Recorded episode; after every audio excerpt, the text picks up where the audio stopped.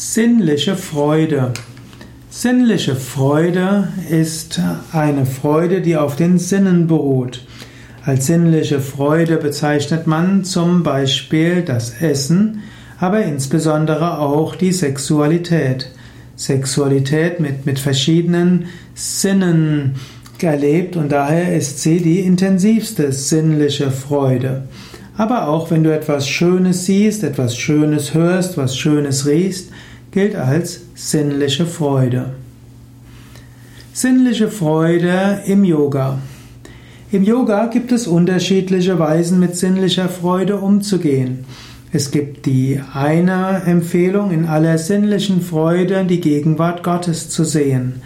Du kannst sagen, siehe Gott in allem Schönen, in allem, was Gott dir gibt. Sei dankbar für die sinnlichen Freuden und spüre dort die göttliche Gegenwart. Eine andere Empfehlung ist der Verzicht auf sinnliche Freuden.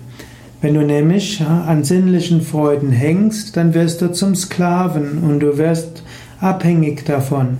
Und so wird empfohlen, sein Glücksgefühl von sinnlichen Freuden unabhängig zu machen. Und dazu kann auch helfen, da mal eine Weile auf die ein oder andere sinnliche Freude zu verzichten.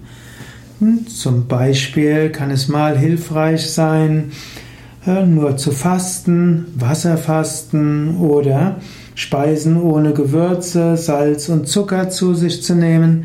Es kann auch mal hilfreich sein, in eine sehr einfache Umgebung zu leben. Und falls du getrennt von deinem Partner lebst, kannst du die sexuelle Enthaltsamkeit, die damit einhergeht, auch als bewussten Verzicht auf sinnliche Freuden empfinden und so merken, dass dein Glücksgefühl nicht von sinnlichen Freuden abhängen muss.